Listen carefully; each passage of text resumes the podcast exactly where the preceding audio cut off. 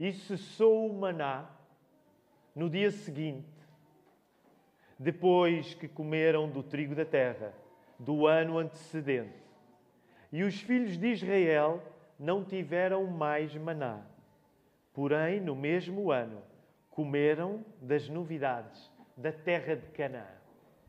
A mensagem que eu te quero pregar nesta manhã chama-se Acabou a comidinha do céu. Acabou a comidinha do céu. Hoje é o quarto sermão desta série de mensagens do saber ouvir. Nós estamos a enfatizar o papel da escuta nas Escrituras, do Gênesis ao Apocalipse, a centralidade da palavra, a centralidade de Jesus ainda no Velho Testamento. E nos últimos dois domingos uh, falamos e compreendemos um pouco do trajeto do povo de Deus desde a chegada ao Egito, passando pela saída do Egito, e vimos na semana passada, naquele episódio único, em Números 11, o papel que o maná teve. Era uma comida de milagre. Deus enviava do céu para que o seu povo não passasse fome. Então, essa era a comidinha do céu. Hoje, o sermão é dizer: essa comidinha terminou e a dieta agora mudou. A dieta que o povo de Israel tinha de comer era agora a dieta que vinha da terra. Eles tinham de comer da terra com os pés assentes na terra. Tinham de comer da terra com os pés assentes na terra. Deixa-me dizer-te, isso não se faz sem coragem. E nós temos um formato da coragem na Bíblia que é Cristo. Então, resumidamente, é isto que eu quero partilhar contigo hoje. Nesta mensagem acabou a comidinha do céu. Nós precisamos de ter os pés na terra para comer da terra. E isso não acontece sem coragem. E essa coragem não é uma coragem vaga qualquer. É a coragem que nós sabemos que existe quando Cristo entra em cena. Vamos orar?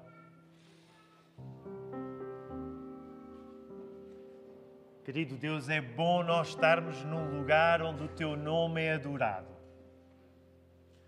Ó oh, Senhor, esse é um lugar onde nós nos encontramos contigo, mas também nos encontramos com os outros que te ouvem. E a verdade é que nos encontramos conosco próprios. Até nós estarmos no lugar onde o Teu nome, Deus Pai, Deus Filho, Deus Espírito Santo, é louvado, nós estamos perdidos até de nós próprios. Ó oh, Senhor, eu agradeço-te por esta casa aqui na Lapa ser uma casa de oração que invoca o nome do Senhor Jesus, por se encher de pessoas que querem ser seguidores deste nome. Ó oh, Senhor, nós oramos por aqueles que já confessaram fé em Ti e pelos outros. E nós pedimos-te que, ao comermos da palavra nesta manhã, salvação possa existir onde ainda não aconteceu, Senhor. Nós pedimos pela fé que precisa de ser fortalecida em todos nós. Ajuda-me por isso a pregar com coragem, com cuidado. Tu conheces a maneira como temos vivido estes dias, Senhor.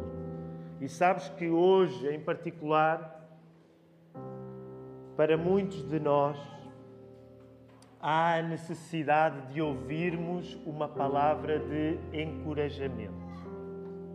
Ó Senhor, que esse encorajamento aconteça aqui nesta casa de oração na Lapa. Nós oramos pelas outras igrejas onde a tua palavra é pregada, em Lisboa, em Portugal e por todo o mundo. Durante este dia de domingo, vozes se elevam em louvor a ti. Nós queremos fazer parte dessa multidão e queremos, depois de o fazer, sairmos alimentados, com coragem, prontos para os dias que tu tens guardado para nós. É isso que nós oramos. E oramos em nome de Jesus. A igreja pode responder? Amém. Vamos pegar nas nossas Bíblias, vamos folhear aí um pouco a palavra de Deus. Eu vou-te dar uns segundos, porque é importante que tu te voltes a familiarizar com esses livros. Na quinta-feira eu fiz esse desafio às pessoas que aqui estavam e tu sabes, nós queremos sempre ser mais à quinta-feira.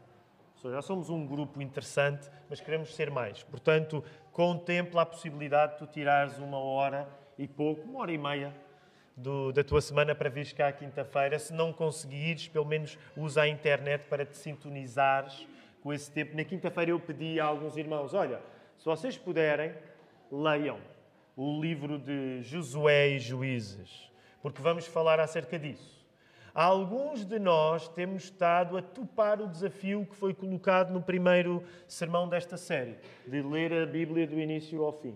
E eu sei que alguns têm feito um bom esforço e têm revelado uh, satisfação e também a dificuldade típica de nós lermos a palavra do início ao fim e continuarmos a ler a palavra quando ela fica assim meio difícil de ler. Verdade seja dita.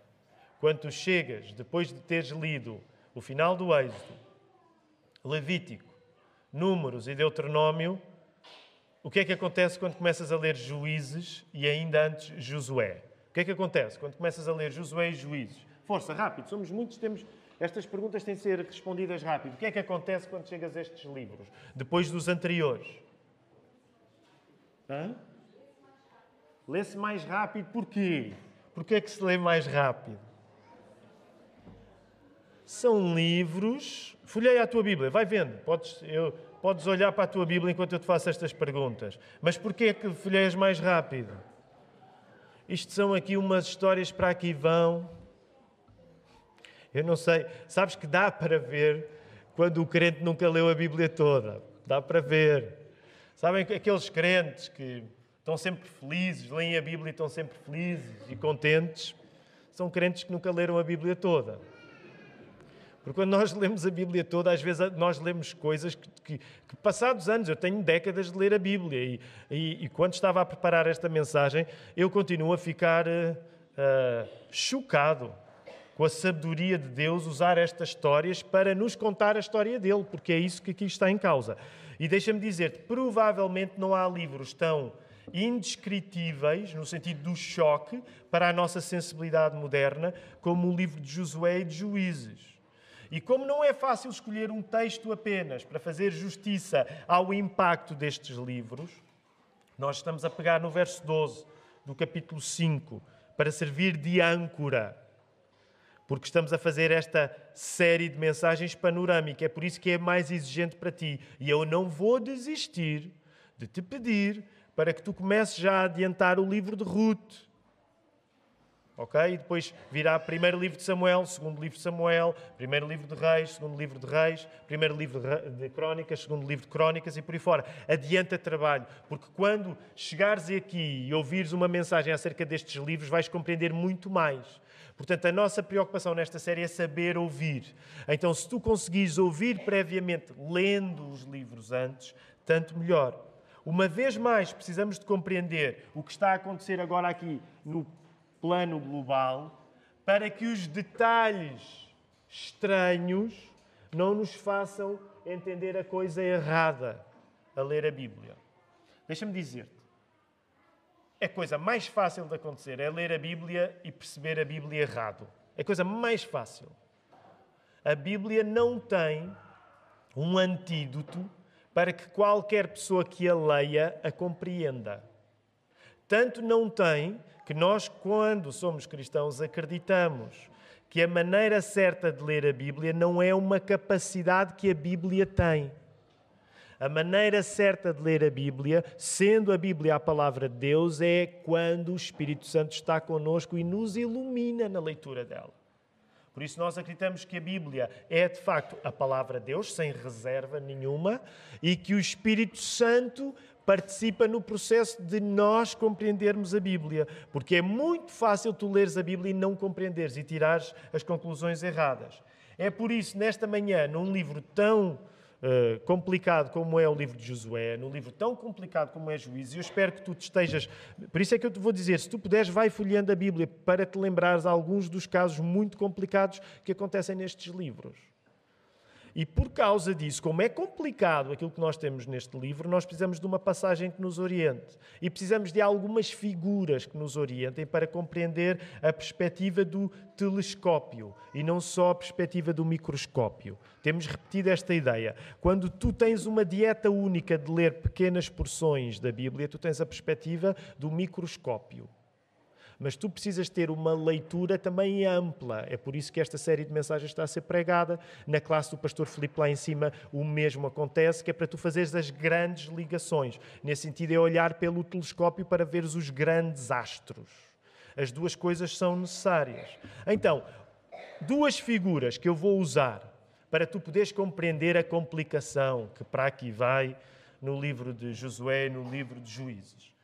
Comida do céu e comida da terra. Nós temos de enfatizar hoje a relação entre comida do céu e comida da terra.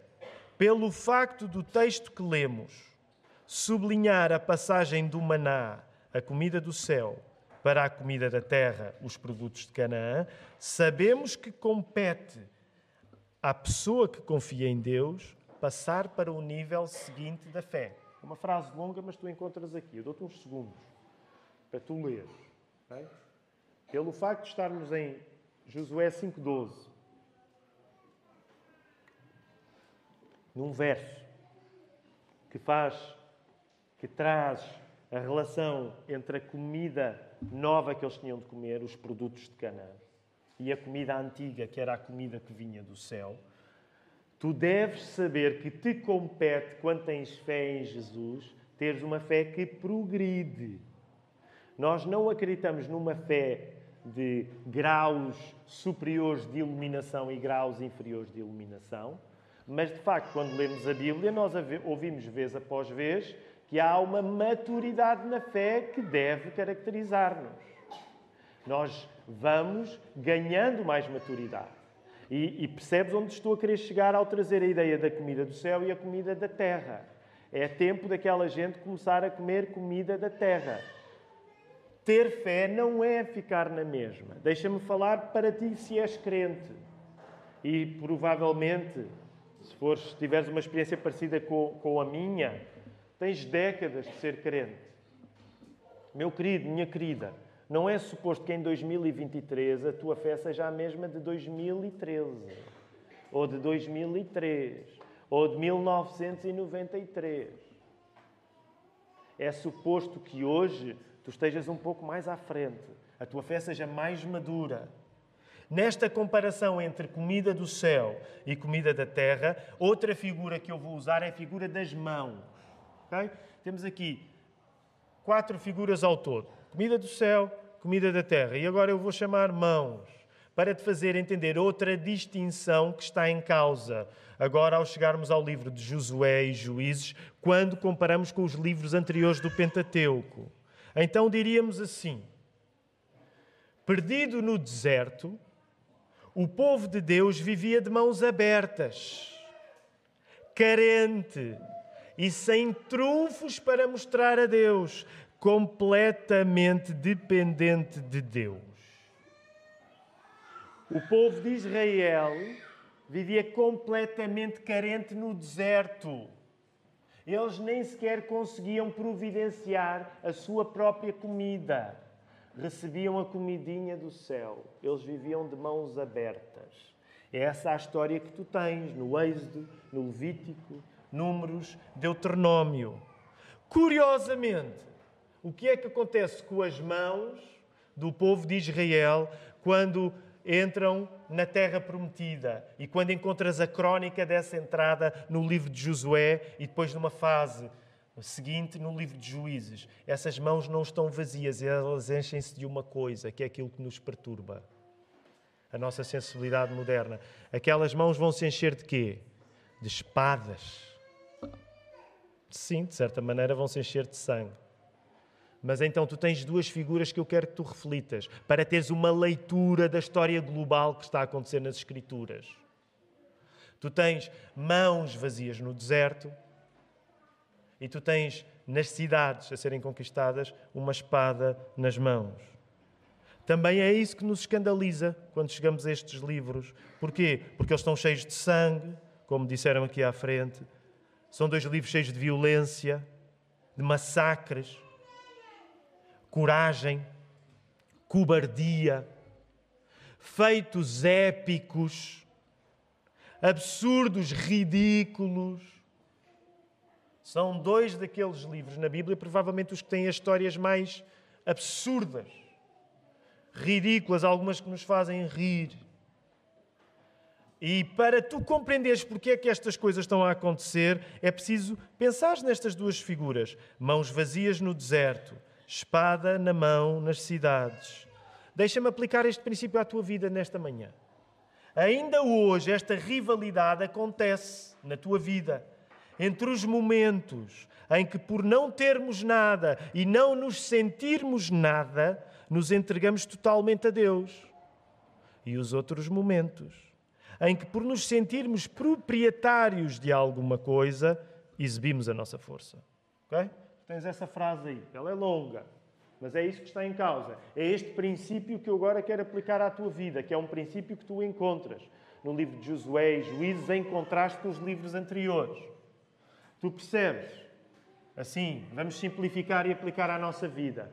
Quando tu estás no deserto, meu irmão, quando tu estás no deserto, minha irmã, tu não tens nada nas mãos. Tu vives de mãos vazias. Tu vives da migalha que Deus deixar cair para ti. Todo tu és dependência de Deus. Tu olhas para os livros do Pentateuco e vês isso acontecer. Eles precisam de Deus para poderem sair da terra, eles não conseguem fazer nada. Agora é um momento diferente. Eles agora estão a tomar posse da terra que é deles. Eles estão a tomar posse. Estão a fazer a escritura. É uma escritura um pouco sangrenta, mas eles estão a tomar posse.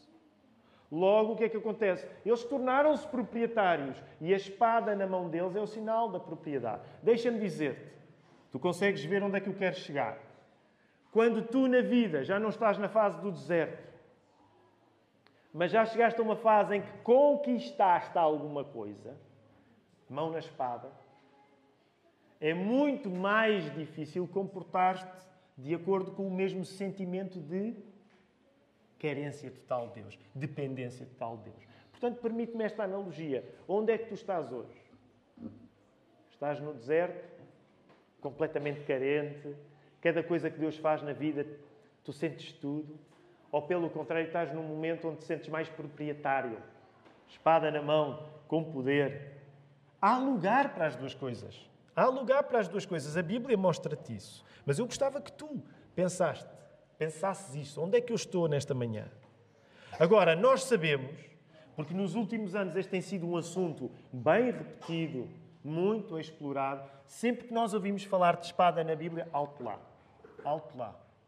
Uh, aqui há três anos, está a fazer agora, aliás, fez exatamente, foi em setembro de 2020, quando nós começámos aquela série de mensagens, já te falei acerca dela, chamava só Sabes por isso é que, de certa maneira, nós olhamos para esta série de mensagens como uma espécie de sequela, porque agora é saber ouvir. Mas há três anos, quando nós fomos estudar aquela noite de sonhos em que Salomão pediu sabedoria a Deus, nós entendemos que havia uma relação entre sabedoria e a espada. Porque lembras-te, Salomão pediu sabedoria a Deus, Deus deu-lhe, e logo a seguir ele é testado na sabedoria que tinha recebido. E vem aquelas mulheres de má vida a disputar a vida de um bebê. Lembras-te? E Salomão pediu pela espada. O que nós, na altura, compreendemos é que a espada tem uma presença simbólica ao longo de todas as Escrituras. E vimos isso o ano passado, porque há um ano começámos uma nova série. Qual foi a série de há um ano? É há três? Foi primeiro livro de Reis, capítulo 3. Já, isso deu origem a um livro. Esse, hoje eu não tenho aqui para te promover, mas tu podes ir à internet comprá-lo. Chama-se Doidos por Discernimento. Deu origem a esse pequeno livro. Mas há um ano nós começámos outra série. Qual foi a série de há um ano? Hum, isto é complicado, não é? Hebreus. Há um ano em Hebreus nós chegámos àquele verso típico quando se fala de sabedoria e se usa a figura da espada. Hebreus 4:12, porque a palavra de Deus é viva e eficaz e mais cortante do que qualquer espada de dois gumes e penetra até o ponto de dividir alma e espírito, juntas e medulas e é apta para discernir os pensamentos e os propósitos do coração. Por isso, uma das nós não podemos dizer mantra, não é? Porque mantra é uma coisa que não tem a ver com a nossa fé. Mas poderíamos dizer assim: um dos mantras da Lapa é esta história do discernimento. O discernimento é quando tu és guiado pela palavra de Deus e sabes a diferença entre o bem e o mal. Por isso mesmo, esta palavra de que tu precisas obedece ao esquema de toda, todo o universo ter sido criado pela palavra. E a palavra se fez carne em Jesus. E quando Jesus voltar no Apocalipse, ainda há umas quintas-feiras falámos acerca disso, o que é que Jesus vai trazer na língua? O que é que ele vai trazer na boca? Uma espada, porque cabe ao Verbo ser a espada que separa o bem do mal. Foi assim que ele fez o mundo. Luz, trevas, céu, terra, homem, mulher. Quando Jesus vier, os livros da vida vão registar aqueles que lhe pertencem. Jesus vai fazer a separação final. Portanto, imaginas, tu, tu estás a ler Josué e começa a ficar sangrento, e a espada aqui, a espada acolá, e tu... Espera, espada, espada. Eu lembro-me, espada é importante na Bíblia. Pois é, espada é muito importante na Bíblia. E na Bíblia a espada não significa apenas uma arma que é usada, está ligado com toda esta ideia de discernimento. Portanto, sempre que tu ouves a falar no uso da espada na Bíblia, tem a ver com o uso do discernimento, com a verdadeira inteligência. Porque a verdadeira inteligência é, nas páginas da Bíblia, o poder da palavra de Deus a separar o bem do mal. Não é por isso, por acaso, que Josué e Juízes sejam livros de espada na mão. Como o exemplo de uma fase da fé em que o povo de Deus tem de responder de um modo mais exigente e tomar a terra que lhes pertence, separando-se o povo dos males que estão nessa terra. Isto não é só uma questão de guerra física, que de facto aparece lá nestes livros, sobretudo no livro de Josué. Isto não é só uma questão de guerra física, é de os judeus usando a espada, perceberem quem realmente são e como eles são diferentes dos outros povos. Eles precisam de discernir a diferença entre eles e os outros. Por isso é que Josué tem a espada na mão, porque é momento de discernir, é momento de separar uma coisa da outra. Por isso, quando vais ler este livro e vais ficar admirado com tanto massacre, tens de saber isto. Vais ficar admirado com tanto sangue, tens de saber isto. É semelhante à mesma dinâmica que o próprio Apocalipse fala no regresso do nosso Senhor Jesus, porque é uma época para separar uma coisa da outra, o bem do mal, o povo de Israel de todos os outros povos. Então, topa.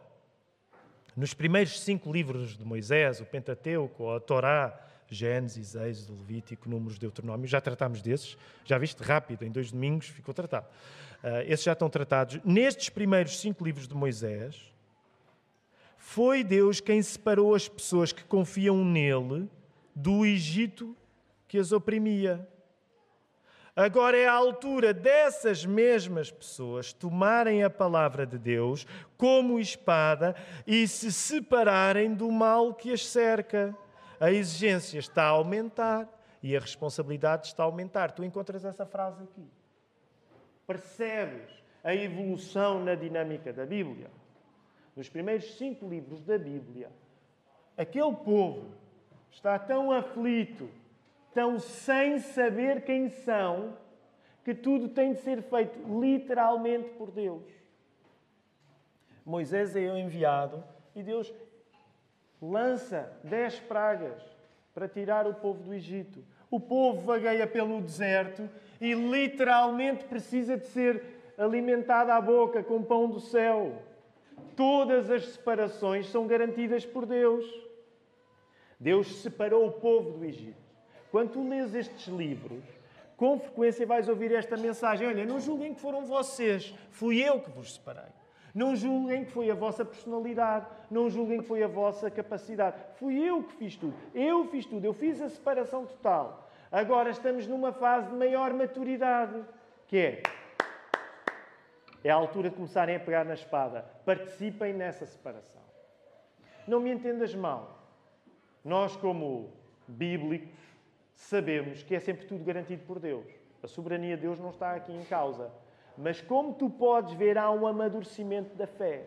Se no primeiro momento era Deus que tinha de separar o povo dos outros, agora, se quisermos, podemos dizer assim: o próprio povo tem de participar nesse processo. O próprio povo tem de pegar na palavra de Deus para compreender a diferença de quem eles são em comparação com os outros povos que estão lá. É isso que está a acontecer. A exigência está a aumentar, a responsabilidade está a aumentar. Já é uma época, permite-me dizer assim, em que, continuando milagres a acontecer, há milagres incríveis no livro de Josué, continuando milagres a acontecer, tu vês o povo a ter de participar com a sua própria força. Onde é que isso aconteceu nos primeiros cinco livros da Bíblia? Praticamente não acontece. É Deus que faz tudo. É Deus que dá a comidinha do céu. Agora é dizer, pessoal, é a altura de vocês começarem a comer a comida da terra. Quando é a altura de começar a comer a comida da terra, acabou-se a comida do céu. Já não é ocasião para estares a depender daquilo que Deus manda do céu.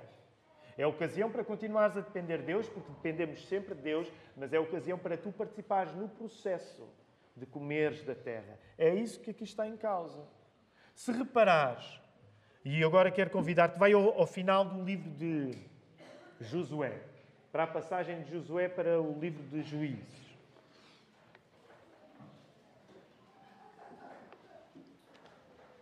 Se nós quisermos o, livro de Josué, nós podemos dizer que é o livro das, da conquista das terras.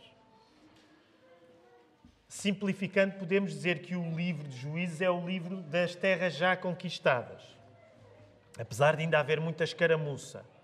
Então, se reparares, quando do livro de Josué, o livro da conquista, se passa para o livro de Juízo, o livro das terras já conquistadas, há uma crítica que é feita. Olha para os primeiros dois capítulos do livro de Juízes. Há uma crítica que é feita e que está subjacente a todo o livro de Juízes.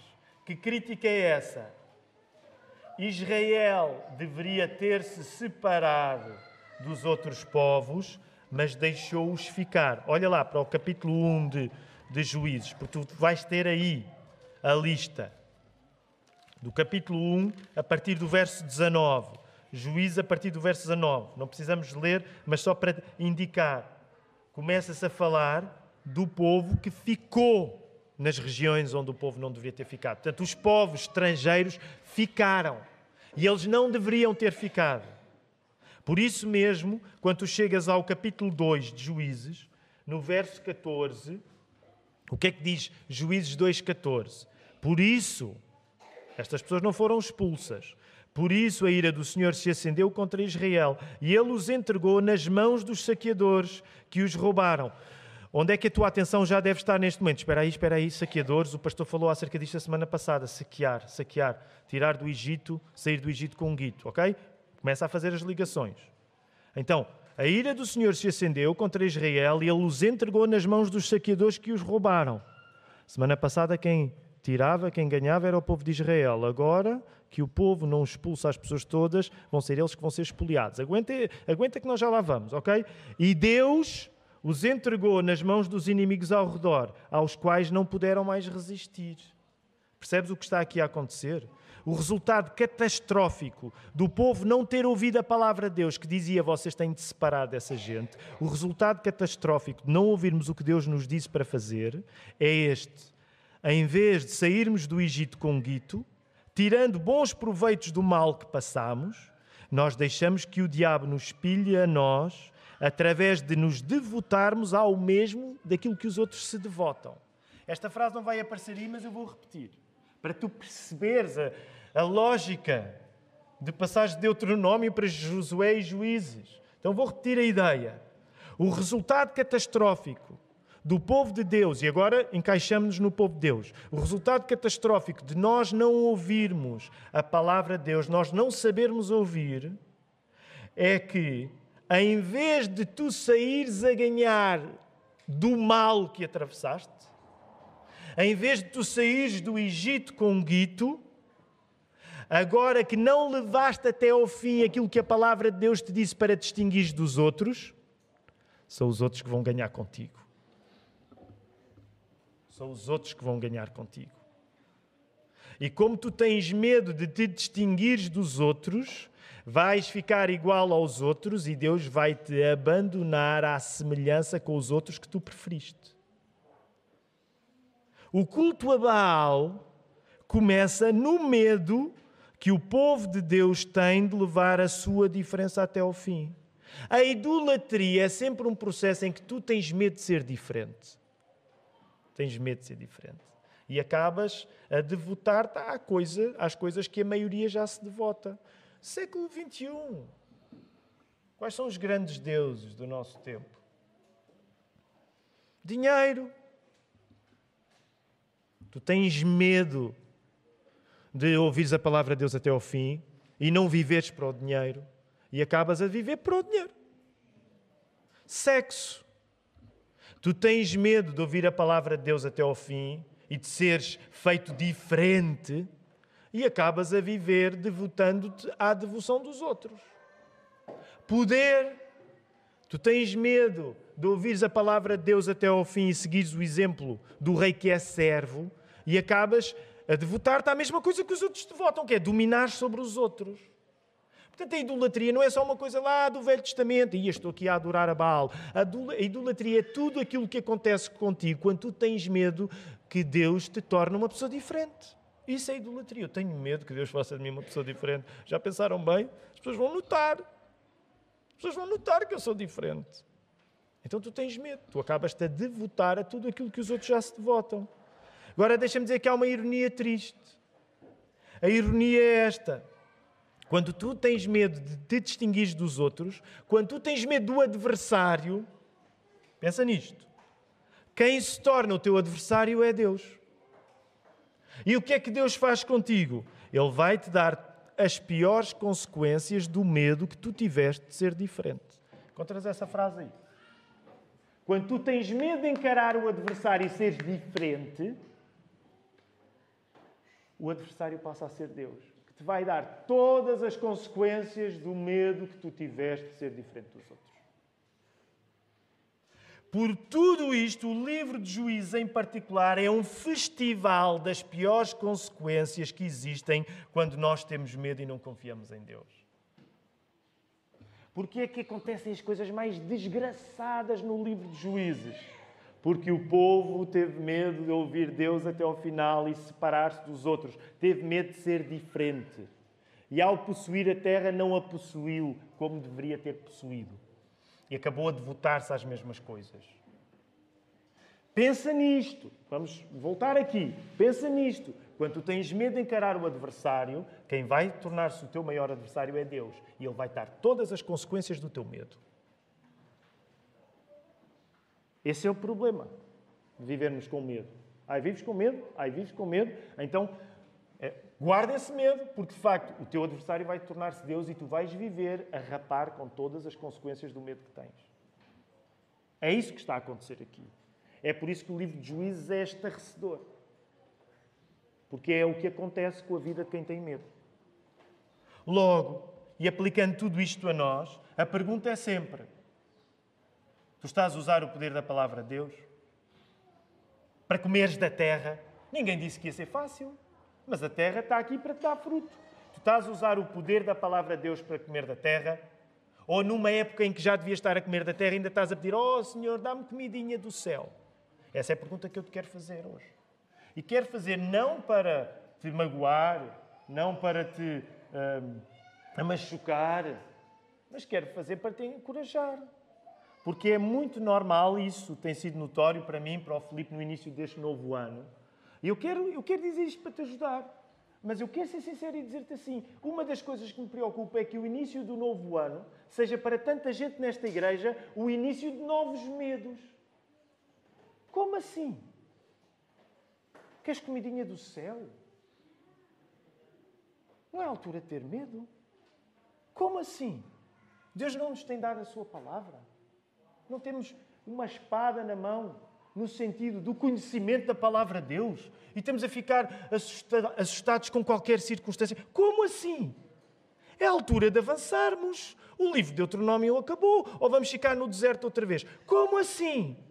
Ah, isto, aquilo. Eu, e deixa-me dizer, eu quero ser encorajador nesta, nesta manhã, mas eu quero dizer isto sinceramente à igreja. Mas uma das coisas que me tem apoquentado é que setembro seja uma coleção de medos.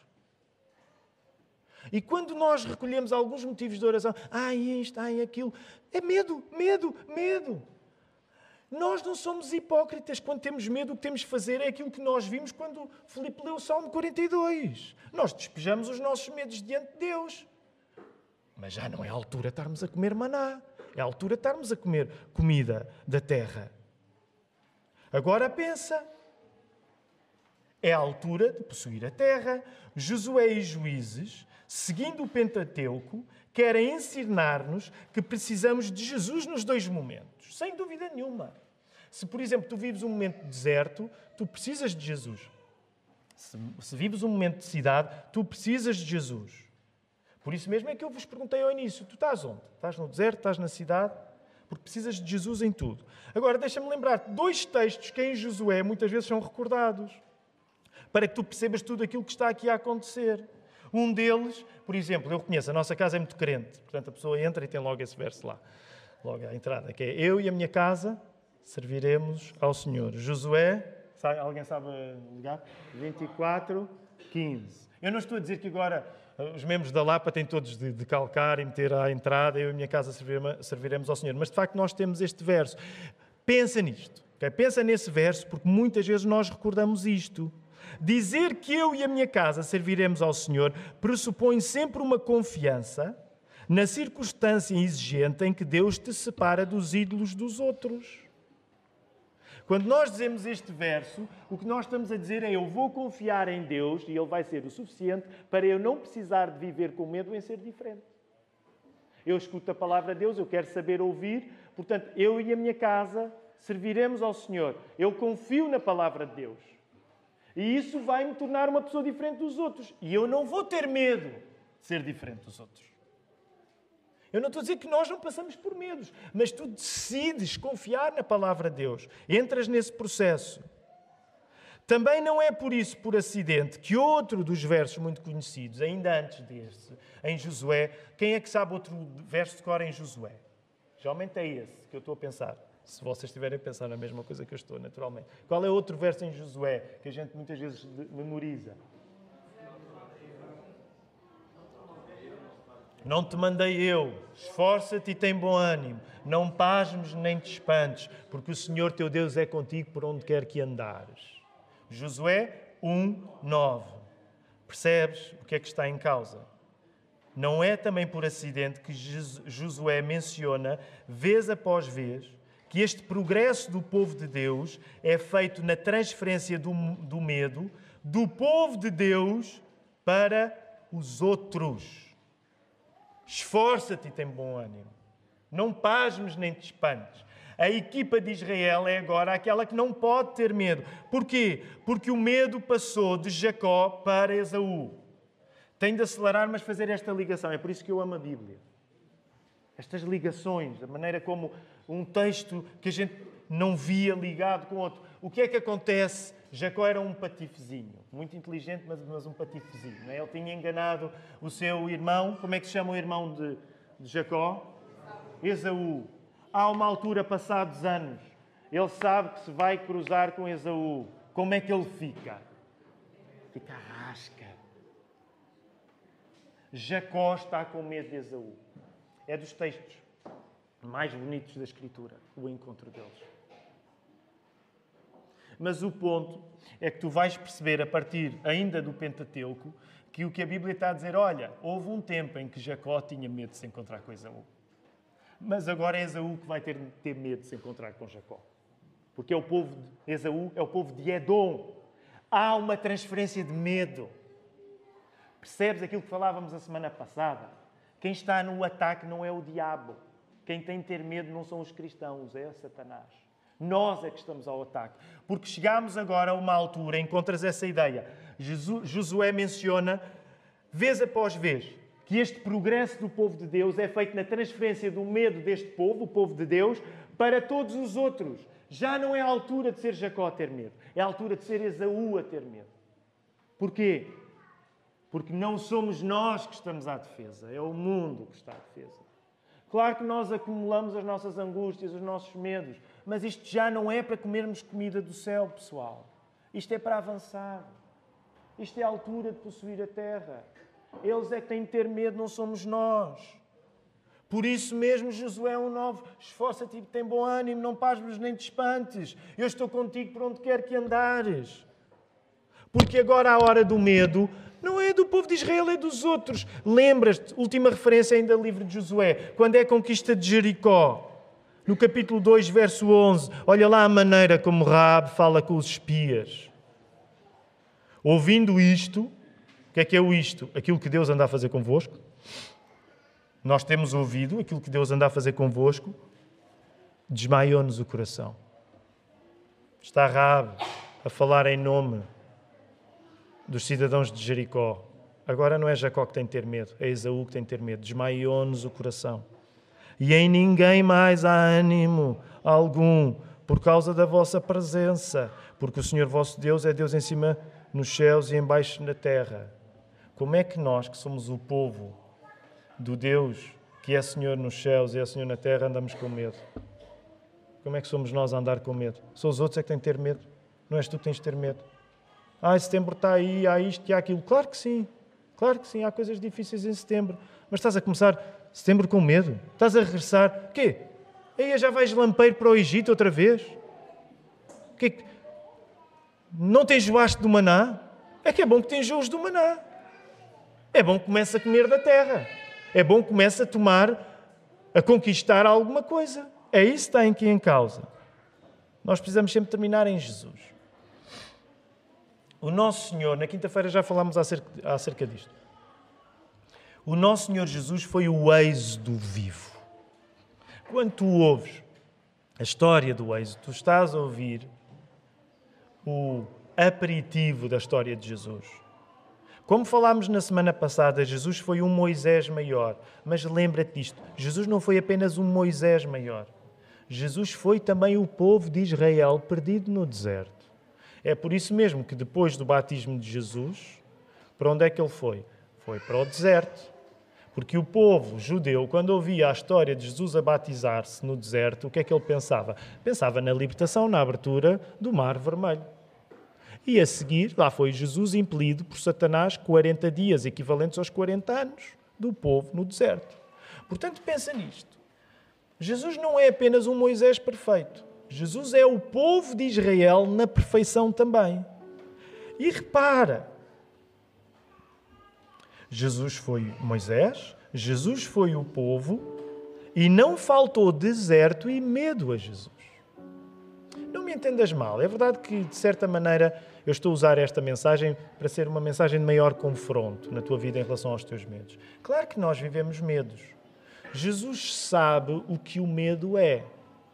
Porque a Bíblia diz-te e declara-te de uma maneira clara, sobretudo numa, no Evangelho de Lucas, a angústia que Jesus sentiu.